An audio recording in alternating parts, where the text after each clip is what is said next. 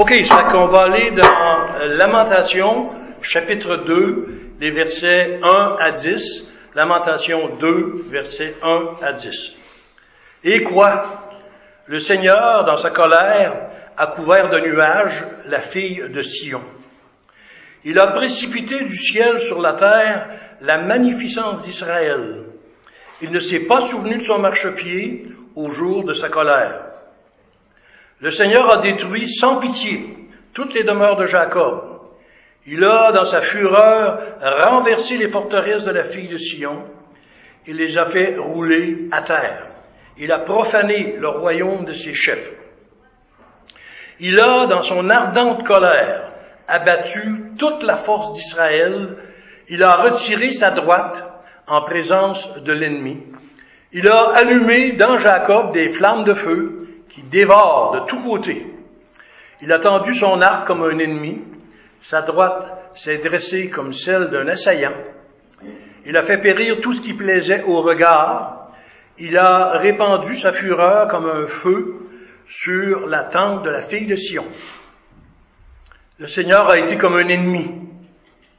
Il a dévoré Israël, il a dévoré tous ses palais, il a détruit ses forteresses, il a rempli la fille de Judas de plaintes et de gémissements.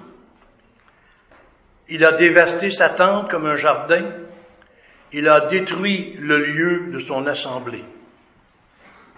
L'Éternel a fait oublier en Sion les fêtes et le sabbat. Et dans sa violente colère, il a rejeté le roi et le sacrificateur. Le Seigneur a dédaigné son autel, repoussé son sanctuaire. Il a livré entre les mains de l'ennemi les murs des palais de Sion. Les cris ont retenti dans la maison de l'Éternel comme un jour de fête. L'Éternel avait résolu de détruire les murs de la fille de Sion. Il a tendu le cordeau. Il n'a pas retiré sa main sans les avoir anéantis. Il a plongé dans le deuil remparts et murailles qui n'offrent plus ensemble qu'une triste ruine. Ses portes sont enfoncées dans la terre. Il en a détruit, rompu les barres. Son roi et ses chefs sont parmi les nations. Il n'y a plus de loi. Même les prophètes ne reçoivent aucune vision de l'Éternel. Les anciens de la fille de Sion sont assis à terre. Ils sont muets. Ils ont couvert leur tête de poussière. Ils se sont revêtus de sacs. Les vierges de Jérusalem laissent retomber leur tête vers la terre. Alors, si vous voulez, on va commencer par demander au Seigneur de bénir euh, le, sermon. Seigneur, nous venons tes pieds et euh, il est vrai que le livre de lamentation peut paraître à première vue un livre qui, qui est triste et un livre qui est difficile. Mais notre Dieu, tu nous dis dans ta parole aussi que tout ce qui est écrit elle, a été voulu par toi pour notre instruction et pour nous servir d'exemple. Alors Seigneur, on sait que dans les Écritures, il y a deux, au moins deux, deux grands livres qui parlent de souffrance humaine. Il y a le livre de Job qui, qui nous parle du rôle du Seigneur dans la, dans la gestion euh, des souffrances humaines aux individus. Mais dans le livre de Lamentation, nous voyons ta souveraineté dans la gestion des souffrances humaines au niveau de la collectivité, l'ensemble de ton peuple. Alors Seigneur, ouvre nos, intelligences, permets que ton esprit nous conduise, nous fasse comprendre les, leçons qui sont, qui sont dans ce passage, parce qu'il y en a très certainement qui s'appliquent à nous aujourd'hui. Et, et, Seigneur, on a besoin de ton aide, de ton soutien, on a besoin de ta lumière, de ta sagesse, de ton amour, de ta miséricorde. Enseigne-nous aujourd'hui, ouvre nos oreilles, ouvre nos yeux pour qu'on contemple les merveilles de ta loi. On te demande toutes ces choses en Jésus, le Christ, notre Seigneur et notre Sauveur. Amen. Alors, je rappelle le titre qu'on avait donné, euh, je vais donner au sermon. Euh, le Seigneur a déversé son ardente colère sur son peuple et l'a rejeté. Alors ici, a quelque chose un peu spécial. Souvent, on a vu le Seigneur qui a fait des jugements très, très grands sur certaines nations à cause de leurs péchés, euh, des, des, jugements très sévères. Mais dans le livre de Lamentation, c'est pas des jugements sévères sur les peuples, les ennemis d'Israël. C'est un jugement sévère sur le peuple d'Israël. Qu'est-ce que le Seigneur veut nous montrer si ce livre-là a été inscrit dans les Écritures? C'est très certainement pas juste pour le fun. Le Seigneur veut qu'on comprenne que parfois, après que des, des églises ou des, son peuple, les gens qui lui appartiennent, ont reçu les avertissements sur une multitude de péchés qu'ils peuvent commettre par des prophètes, par des pasteurs, par des lectures, par toutes sortes de moyens. Et que les gens ne reçoivent pas leurs avertissements et continuent leur vie de péché que le Seigneur peut être très sévère. On aime beaucoup entendre parler de l'amour de Dieu. Moi, je suis le premier. Quand quelqu'un prêche sur l'amour de Dieu, j'ai deux oreilles bien ouvertes, puis ah, c'est plaisant à entendre. Mais dans Romains, ça dit considérer la bonté et la, la sévérité de Dieu. Dieu est bon, Dieu est miséricordieux, Dieu est gracieux, mais il arrive qu'après avoir averti son peuple à de multiples reprises, que si son peuple ferme les oreilles, qu'il peut envoyer des jugements qui sont d'une grande sévérité. Parce que quand on regarde ce qui se passe dans Lamentation, c'est que le Seigneur avait permis que son peuple soit la ville de Jérusalem, qui était le lieu de culte, le lieu d'adoration de l'époque, complètement détruit, tous les bâtiments à terre, euh, les, pasteurs étaient découragés, les, sacrificateurs de l'époque étaient découragés. C'était, quand on, parle du livre des lamentations, le peuple se lamentait, était dans une intense souffrance. Alors, je, pense qu'on peut lire ça pour, ah, il faisait du dur, hein, autres, les, le peuple de Dieu d'Israël de cette époque-là. Mais si on s'identifie pas un peu puis que nous, qu'on se voit pas que nous aussi, on fait dur un peu. Et qu'on a besoin de, de tenir compte de ce, de ce, que le Seigneur nous envoie, des leçons qu'il nous envoie à travers sa parole.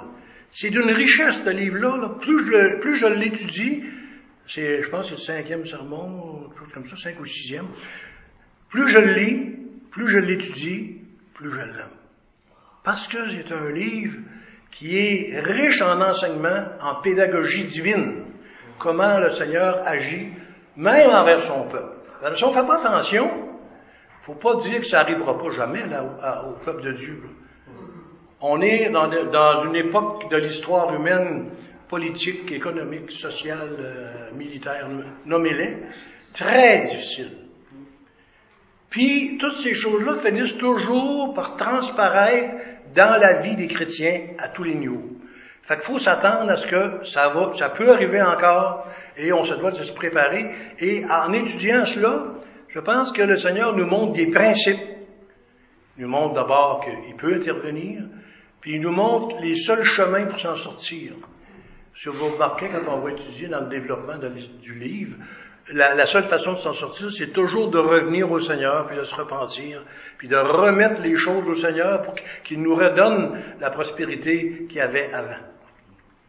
Alors, on va juste faire, on se souvient que c'est en 586 ou 587, dépendamment des auteurs, avant Jésus-Christ qu'arrive cette affaire-là. Donc, le peuple d'Israël est vraiment jugé de façon extrêmement sévère. Alors, euh, c'est vraiment, dans le peuple, il y avait une, une, on peut le dire, explosion de chagrin. Tout le monde broye. Une rivière de larmes ça broyait, et une mer de sanglots. Là, les gens, dans le premier chapitre, qu'est-ce qu'on a vu? C'était une constatation. Le peuple ne peut pas faire autrement que de s'ouvrir les yeux puis de regarder ce qui se passe. Il voit. C'est comme une constatation. Dans le deuxième chapitre, on, l'accent est mis plutôt sur le, fait que le peuple de Dieu commence à réaliser que ce qui est envoyé, c'est voulu par Dieu, c'est commandé par l'Éternel lui-même, et que ça devait être un grand, tu sais, à un moment donné, que le Seigneur nous enverrait quelque chose d'aussi sévère aujourd'hui. N'est-ce pas qu'on se poserait des questions, on dirait, Hé, Seigneur, qu'est-ce qu'on a fait? Qu'est-ce qui se passe? Euh, pourquoi tu nous joues aussi sévèrement? Pourquoi il y a autant de souffrance? Mais là, dans la, section qu'on étudie aujourd'hui, les versets 1 à 10 du chapitre 2, on vient, euh, il veut leur faire comprendre pourquoi, qui est l'auteur de ces malheurs-là, parce que des fois, on, dit, ah, ben c'est les nations qui étaient autour, ils ont envahi, ils, ont fait la guerre, ils ont tué un paquet de monde, tout le monde se sauve de Jérusalem, personne ne veut rester là. On est porté à penser que les problèmes venaient des ennemis d'Israël. Le passage nous montre que ce n'est pas les ennemis d'Israël qui sont la cause du malheur du peuple. C'est l'Éternel lui-même. Quelle affaire à prendre conscience comme peuple de Dieu, comme Église aujourd'hui, faut pas penser que l'Église de Dieu est à l'abri de cela. L'Église de Dieu n'est pas à l'abri de ça. Si on, a des circonstances qui sont similaires et qu'on ne tient pas compte des avertissements du Seigneur, c'est sûr que éventuellement le Seigneur peut arriver et nous envoyer des choses pareilles. Alors, je vais juste réviser les cinq premiers versets, c'est ça qu'on avait eu le temps de faire la dernière fois. On avait vu que dans le verset 1, le Seigneur dit, comment le Seigneur, dans sa colère, on parle de la colère de Dieu, a-t-il couvert d'un nuage la fille de Sion? Il a précipité des cieux sur la terre la gloire d'Israël, et au jour de sa colère, il ne s'est point souvenu du marchepied de ses pieds. On avait vu la semaine dernière que la couverture d'un nuage, c'est comme quand il fait beau, l'été, beau ciel bleu, puis, un moment le, Seigneur permettrait qu'il arrive un nuage. Mais là, c'est du, quand il parle de, euh, dans sa colère couvert d'un nuage, la fille de, on parle pas d'un nuage physique. On parle que le Seigneur a mis, caché sa lumière pour que le peuple ne la reçoive plus. C'est volontaire, c'est fait par Dieu lui-même. Et après ça, il dit, il a précipité des cieux sur la terre la gloire d'Israël. C'était un peuple qui était hautement, on parlait de privilège tantôt, hautement privilégié. Et là, il était rendu à un point que leur, leur enfoncement, leur enlisement dans le péché était au point tel que le Seigneur est obligé d'intervenir et de leur montrer c'est qui qui leur a envoyé ça. Alors, il y a trois actions qu'on voit dans le verset 1 euh, qui sont indiquées. La couverture de la source de la lumière par un nuage. Le Seigneur peut, s'il le veut, nous envoyer un nuage spirituel de telle sorte que la lumière spirituelle, on ne la reçoit plus ou moins.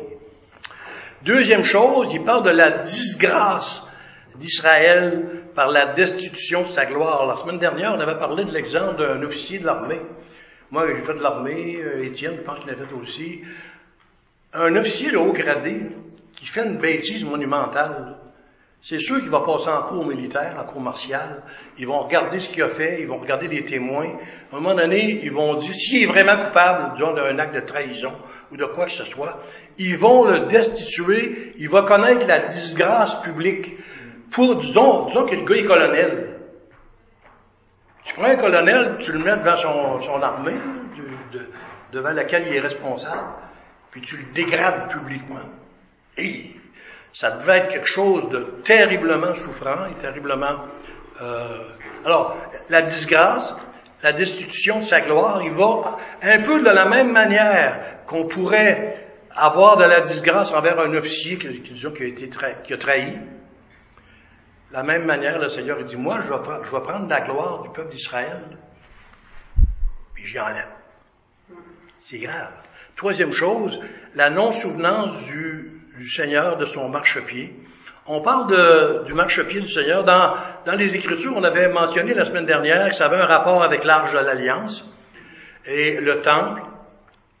Donc, avait, on parlait la semaine dernière de cinq cercles concentriques allant vers le milieu.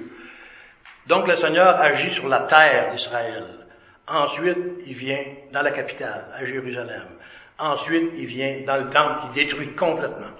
Ensuite, il y a le Saint des Saints. Le Saint des Saints, c'était la partie du tabernacle la plus sainte en arrière du rideau entre le Saint et le Saint des Saints, qui s'est déchiré quand le Seigneur est venu, puis euh, de haut en bas.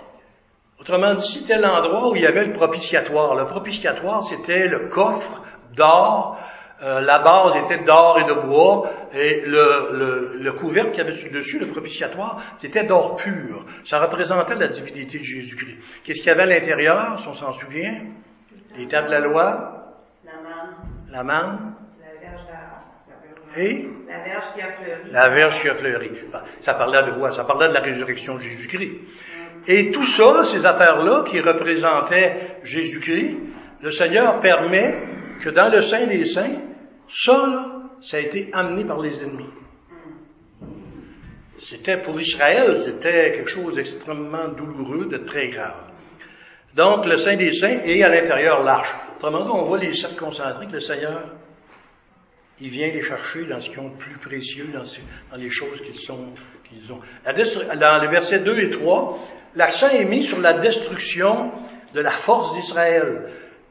Dans le passé, le Seigneur avait toujours donné une grande force au peuple d'Israël. Souvent, on a vu des, petits nombres affronter des grosses, grosses armées. Normalement, tu aurais dû te faire écraser, laver. Euh. Le Seigneur a permis à plusieurs reprises que des petits nombres puissent vaincre des grandes armées. Alors, c'était le Seigneur qui donnait de la force à Israël. C'était le Seigneur qui permettait que le peuple d'Israël ait des défenses fortes. Et là, dans le verset 2 et 3, il est en train de leur dire, la force d'Israël, puis les défenses que je vous accordais avec, c'est fini. Oh, c'est euh, un grand coup, comme on dit. Troisième euh, chose, le renversement des rôles. Versets 4 et 5, on, on assiste à un renversement de rôle. Si le défenseur d'Israël devient le destructeur d'Israël, pensez-vous qu'il y a un problème là, pour le peuple? Celui qui est ton défenseur si puissant, si, si, gracieux, si amoureux, si tout ce que tu voudras, si sage, il n'est plus là. Puis en plus, au lieu d'être toutes les qualités qu'il avait envers toi avant, il maintenant, il se tourne en destructeur. Et il y avait de quoi énerver le peuple. Hein? Ok, on était rendu là, en gros. Là, on était rendu au verset 6 et 7. Donc, je vois que le, le, dans la première partie, tu avais vraiment le rejet de son peuple qui était exprimé par la disgrâce. Verset 1 à 5, c'est vraiment l'idée fondamentale. Le peuple est rejeté par, le Seigneur. Puis, ce qu'on voit, c'est vraiment que le, le, Seigneur envoie de la disgrâce dans son peuple. La deuxième partie, le rejet de son peuple exprimé par la distance. Verset 6 et 7. Avez-vous remarqué ça quand on chicane avec quelqu'un? On prend toujours nos distances. Mais le Seigneur ici est en colère contre son peuple. Et lui aussi, il va prendre ses distances face à son peuple. Il prend des, distances sérieuses. Verset 6. Alors, il va leur montrer la, la distance va se voir par le rejet complet de l'adoration rituelle et de la célébration religieuse. Avant, Jérusalem était l'endroit le, où le peuple d'Israël se réunissait autour du temple et il y avait tout le, côté rituel, le côté euh, d'adoration du, Dieu d'Israël et toutes les célébrations religieuses. Là, c'est fini. Il n'y a, plus, il n'y a plus de sabbat, il n'y a plus de fêtes religieuses, il n'y a plus rien.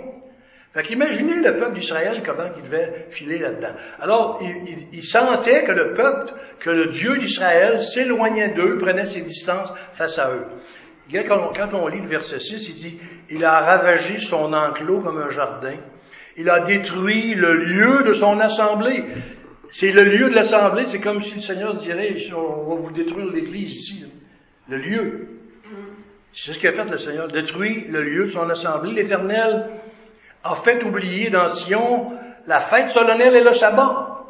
Avant, il y avait des fêtes solennelles, les Juifs partaient de toutes les, régions d'Israël et ils montaient à Israël. Pour eux, la montée vers Israël, c'était euh, une explosion de joie. Ils montaient vers Israël, puis c'était pour aller adorer, puis ils étaient très contents de ça.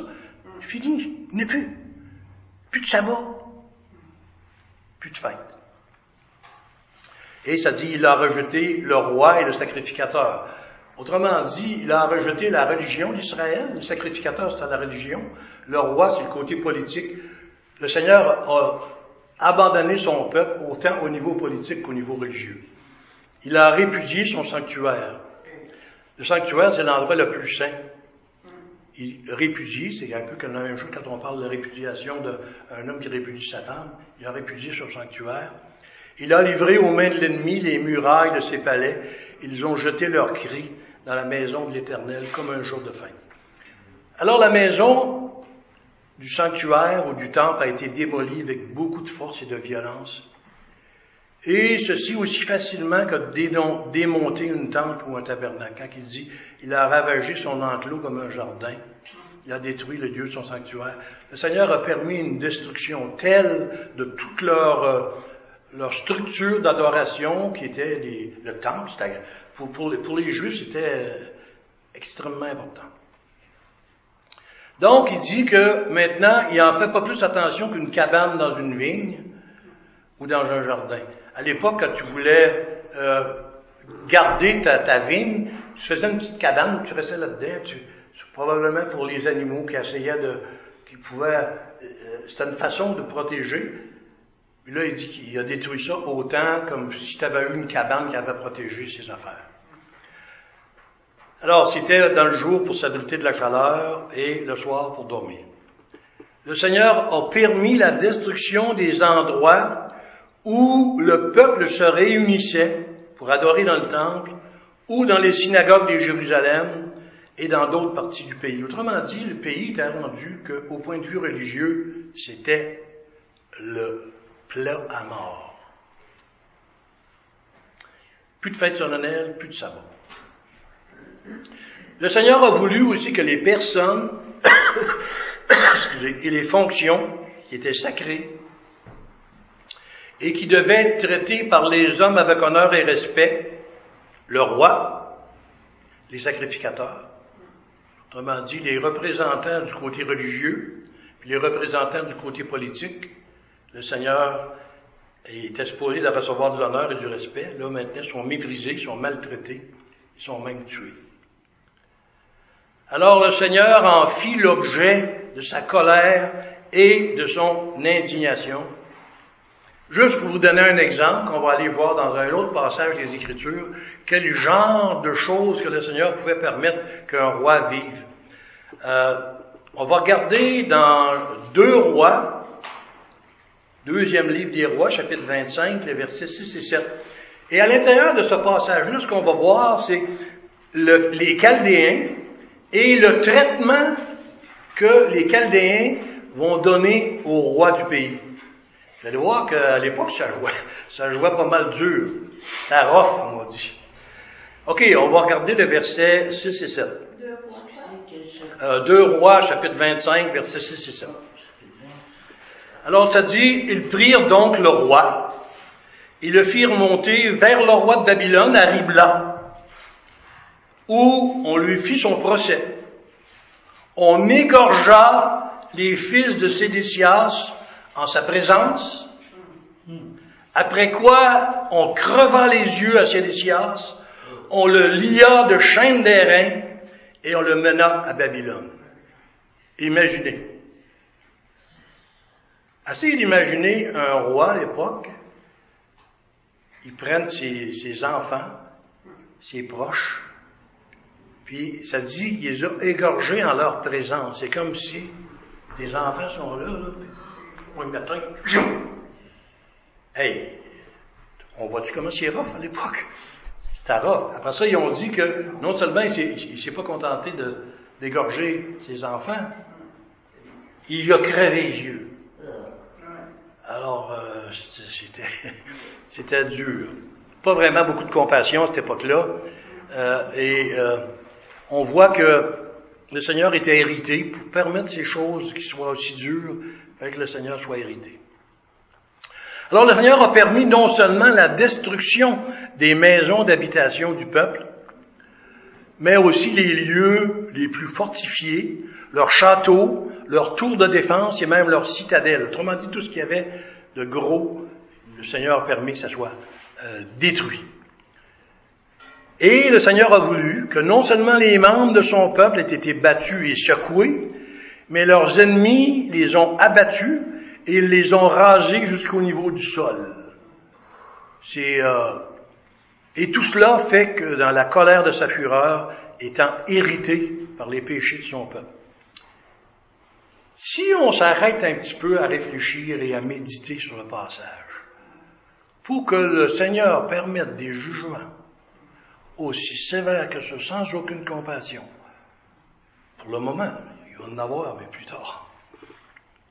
Alors, le, le, Seigneur a voulu que ce qui était considéré comme sacré à l'époque, le royaume de la maison de David, ses rois, ses princes, les oins du Seigneur, ceux-ci s'étaient souillés par le péché.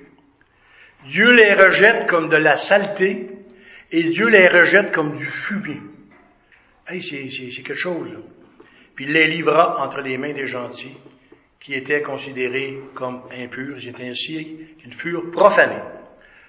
Euh, on va aller voir le verset. Euh,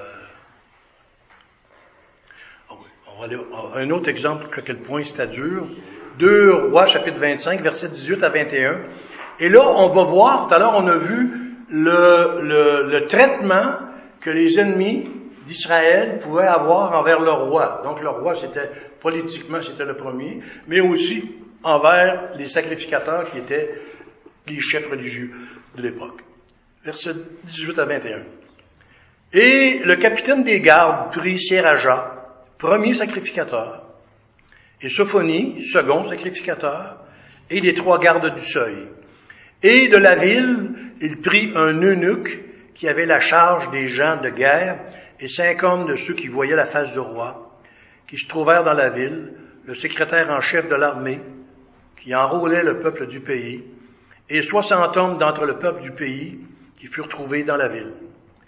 Nébuzard Adam, capitaine des gardes, les prit et les mena au roi de Babylone à Ribla. Et le roi de Babylone les frappa et il fit mourir à Ribla au pays de Hamath. Ainsi Judas fut transporté hors de son pays.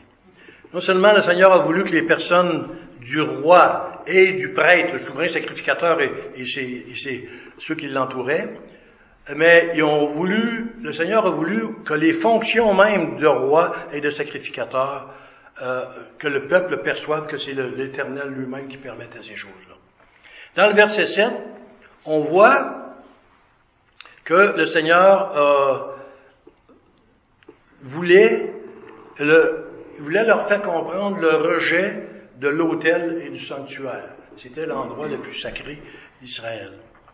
Le Seigneur a rejeté son autel, qu'il s'agisse d'encens ou d'holocauste, et les sacrifices lui étaient maintenant, avant étaient acceptables, deviennent inacceptables, et maintenant leur autel est démoli, il n'y avait plus d'offrande. Le Seigneur a abandonné son sanctuaire. Le sanctuaire, c'était l'endroit le plus saint dans, lequel le Seigneur habitait. Il l'a laissé être profané, démoli et brûlé. Il faut essayer de se placer dans la peau des, Israélites de l'époque. Non seulement leur chef politique recevait des traitements extrêmement rigoureux, mais les chefs religieux recevaient aussi des traitements extrêmement sévères et rigoureux. Ésaïe chapitre 1 verset 12 à 15. Le Seigneur dit, quand vous venez vous présenter devant moi, qui vous demande de souiller mes parvis, cessez d'apporter de vaines offrandes. J'ai en horreur l'encens, les nouvelles lunes, les sabbats et les assemblées, je ne puis voir le crime associé aux solennités. Mon âme est vos nouvelles lunes et vos fêtes. Elles me sont à charge. Je suis là de les supporter. Quand vous étendez vos mains, je détourne de vous mes yeux. Quand vous multipliez les prières, je n'écoute pas. Vos mains sont pleines de sang. Je me souviens une fois, j'étais dans une assemblée maison, puis il y avait quelqu'un qui nous avait fait la remarque. Puis il, voulait nous, dire l'idée qu'autrement dit, le Seigneur acceptait plus nos, nos petites réunions. Euh. Je pense qu'il n'avait pas compris le passage. Le passage est en train d'enseigner que le Seigneur, après qu'il y a eu énormément de péchés, qui ont eu énormément, et qui continuent à faire leur rituel vide qui veut rien dire aux yeux du Seigneur. Le Seigneur dit, vos affaires, là, quand vous faites quand vous avez les mains pleines de sang, pleines de péché, je vous écoute même pas. Je, je, je, vos offrandes aussi pures, aussi, aussi pleines de valeur que vous voulez, je, je, je les, les regarde même pas.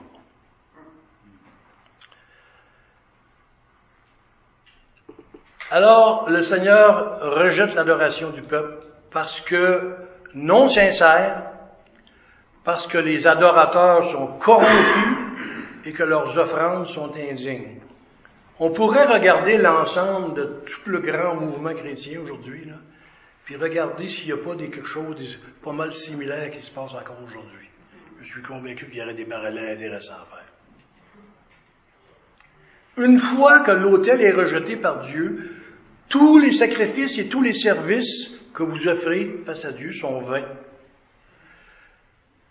On peut avoir des assemblées de personnes et des services riches et élaborés avec toute la pompe et les cérémonies du culte. Cela ne servira à rien si Dieu rejette l'adoration. Tu sais, c'est là qu'on prendrait le plus, le plus grand bâtiment religieux de Sherbrooke, là, puis qu'on ferait des affaires là-dedans. Toute la, la jante religieuse, qu'on dire, de Sherbrooke vit dans le péché.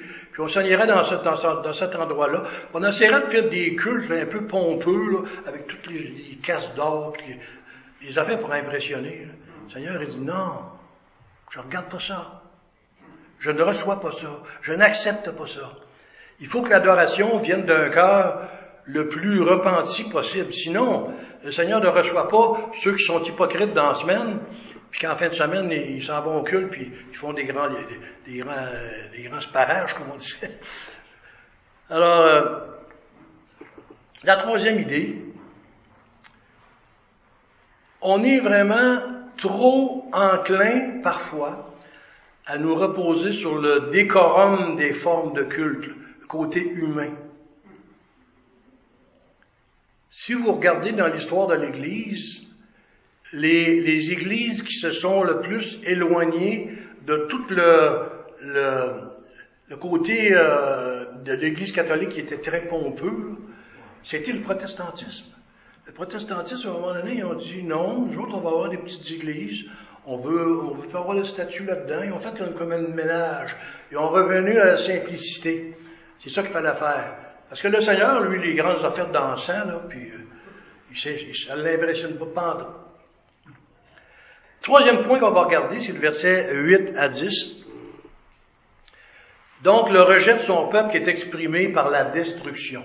Dans les versets 8 à 10, ce qu'on voit, ce que le Seigneur est en train de dire, c'est que la destruction qui a eu lieu, ce n'est pas, oui, Dieu s'est servi d'outils, il s'est servi d'instruments pour faire ce qui a été fait, mais il faut que les gens de Dieu, le peuple de Dieu, comprennent que c'est l'Éternel lui-même qui est l'auteur de tout cela. Alors on va relire les versets 8 et 9. Euh, le Seigneur parle de l'oblitération de l'identité d'Israël comme peuple de Dieu. Versets 8 et 9. L'Éternel avait résolu de détruire la muraille de la fille de Sion. Il a tendu le cordeau et n'a point retiré sa main pour cesser de détruire. Il a mis dans le deuil le rempart et la muraille. L'un et l'autre languissent attristés. Ses portes sont enfoncées en terre. Il en a détruit et brisé les barres. Son roi et ses chefs sont parmi les nations. La loi n'est plus. La loi, là, pour les Israélites, c'était la, la centralité de leur religion. La loi n'est plus. Ces prophètes même ne reçoivent aucune vision de l'éternel.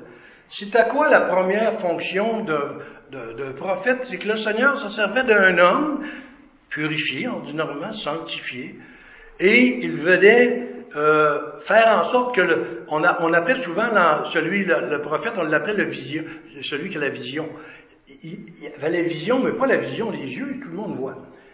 Mais voir spirituellement, le Seigneur il dit que les prophètes même, tous ceux qui avaient pour but d'amener de la lumière au peuple, il n'y a plus rien de cela. Il dit, les prophètes même ne reçoivent, il dit pas, j'ai baissé mes visions, ne reçoivent aucune vision. C'est c'est sévère ou c'est pas sévère, ça? Alors, l'auteur déplore la perte de l'enseignement et de la vision, et il la qualifie d'anormale et de désastreuse. La vision des prophètes ne concernait pas simplement ni principalement l'avenir. Ça, c'est une affaire qu'on est porté à voir, à penser que les prophètes, c'était des gens qui voyaient l'avenir. Le prophète, c'est pas juste celui qui voit l'avenir, c'est celui qui parle de la part de Dieu. Alors les deux sont là. Parfois, le Seigneur permet qu'il voit l'avenir, mais des fois, c'est juste la personne que Dieu choisit pour montrer que Dieu parle au peuple. Alors tout ça, la vision des prophètes, c'est pas seulement l'avenir, c'est, mais c'est beaucoup plus proche que ça. Il, est, il, il, est, il fait que, en sorte que le prophète, voyant des visions en privé, et lors d'occasions spéciales, était un enseignement, un enseignant parmi ses semblables et dans des circonstances ordinaires.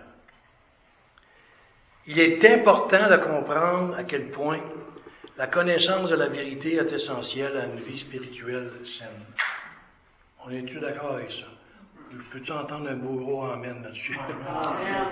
Sans la connaissance de la vérité, qui est essentielle à une vie spirituelle saine. Autrement dit, là, on a un livre.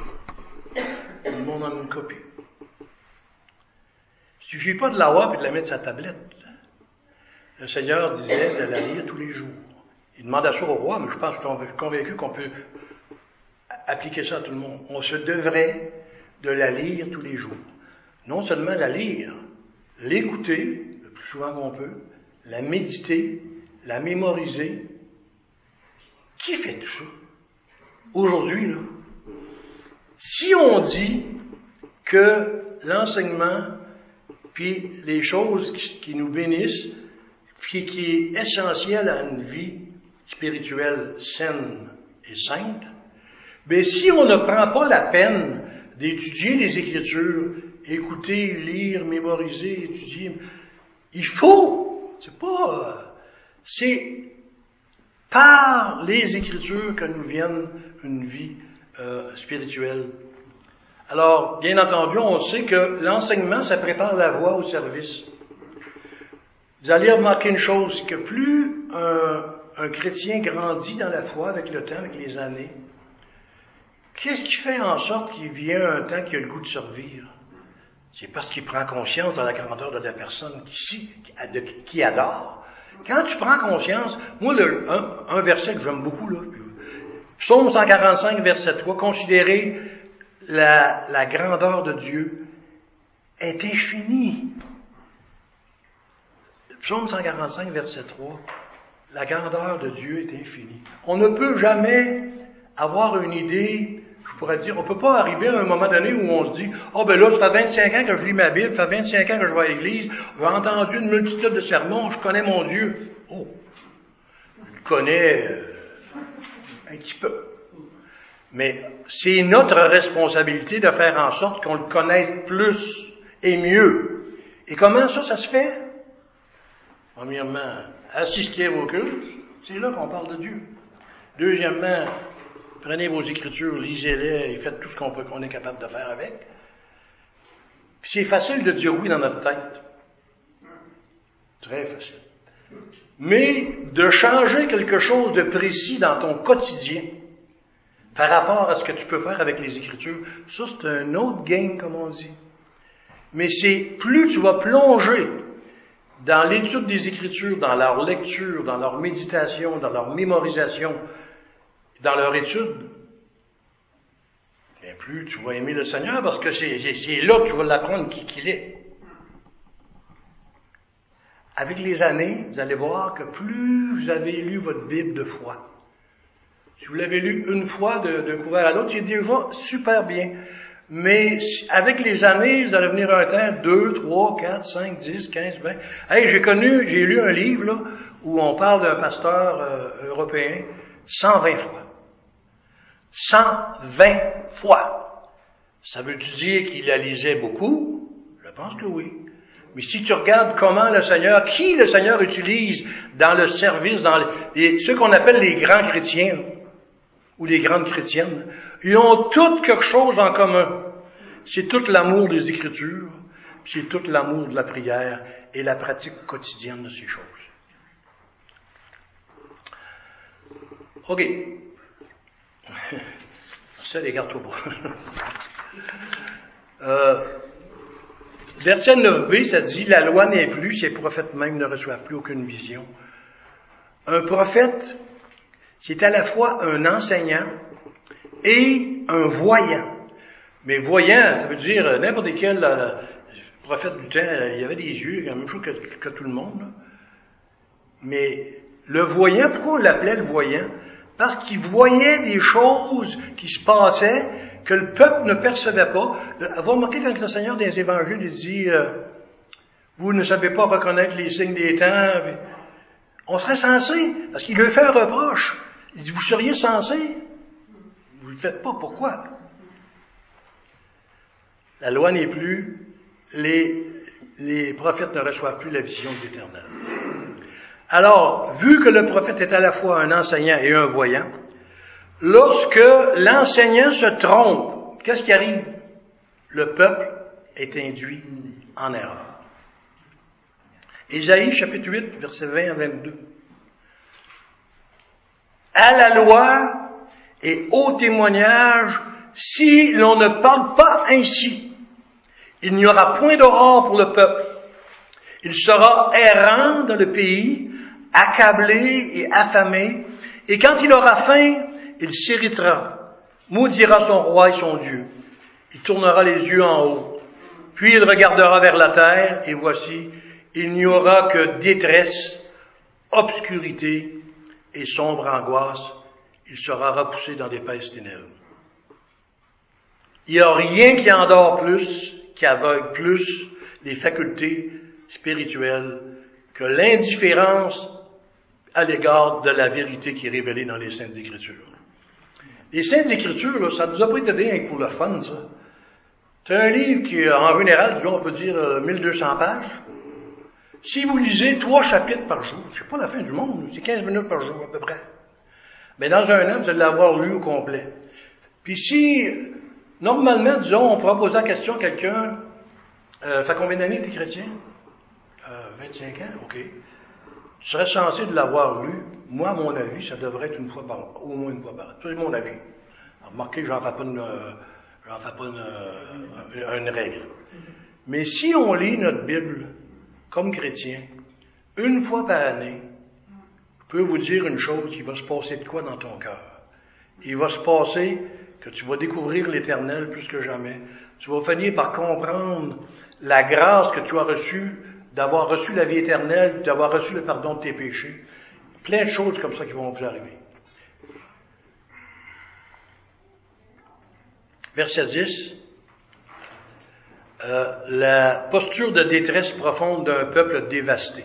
Quand un peuple est dans l'état dans lequel ces gens-là, il dit les anciens de la fille de Sion sont assis par terre et se taisent. Les anciens qui sont assis à terre, ils braillent. Ils se mettent de la poussière sur leur tête. Donc, à quelque part, ils devaient commencer à considérer euh, leur part de péché dans ce qui leur arrivait. Et, et, les vierges de Jérusalem laissent tomber leur tête vers la terre. Alors les anciens sont assis par terre et gardent le silence. C'était eux, auparavant, qui s'assoyaient à la porte sur des trônes de jugement et rendaient jugement dans les causes jugées devant eux. Les anciens étaient habitués à prodiguer des conseils qui étaient considérés comme des paroles venant de Dieu. Ils sont maintenant assis par terre et muets comme dans le deuil. Ils jettent la poussière sur la tête et sur leurs cheveux blancs, qui exprimaient la sagesse et les rendaient respectables et honorables. Sont maintenant saints de sac à la manière des personnes qui sont en deuil, eux qui étaient auparavant vêtus de vêtements écarlates et riches, de robes adaptées à leur fonction de magistrat civil. Les vierges de Jérusalem baissent la tête jusqu'à jusqu'à terre par honte et par tristesse elle qui avait l'air vive et joyeuse. Elle marchait le cou tendu, portait la tête haute, maintenant elles ont la tête basse. Trois applications très rapides que je vois, il n'y a plus que ça. La colère de Dieu déversée sur son peuple est une expérience douloureuse, provoquant deuil et gémissement. Le peuple de Dieu doit comprendre le rôle souverain et actif de Dieu dans le déversement de sa colère. La disgrâce et la rétrogradation viennent de la main même de Dieu. Le Seigneur peut priver son peuple de sa protection et de ses défenses. Troisièmement, lorsque les péchés du peuple sont à leur comble, le Seigneur peut se comporter à le regard comme s'il était un ennemi. De défenseur, il devient destructeur. Quatrièmement, le Dieu souverain et juste prive parfois son peuple pécheur des bénédictions du culte public et des célébrations religieuses. Et dernièrement, le Seigneur peut priver son peuple de vision spirituelle et de leadership éclairé. Que notre grand Dieu soit adoré, loué et exalté pour sa sagesse dans la direction de nos vies, tant individuelles que collectives. Amen.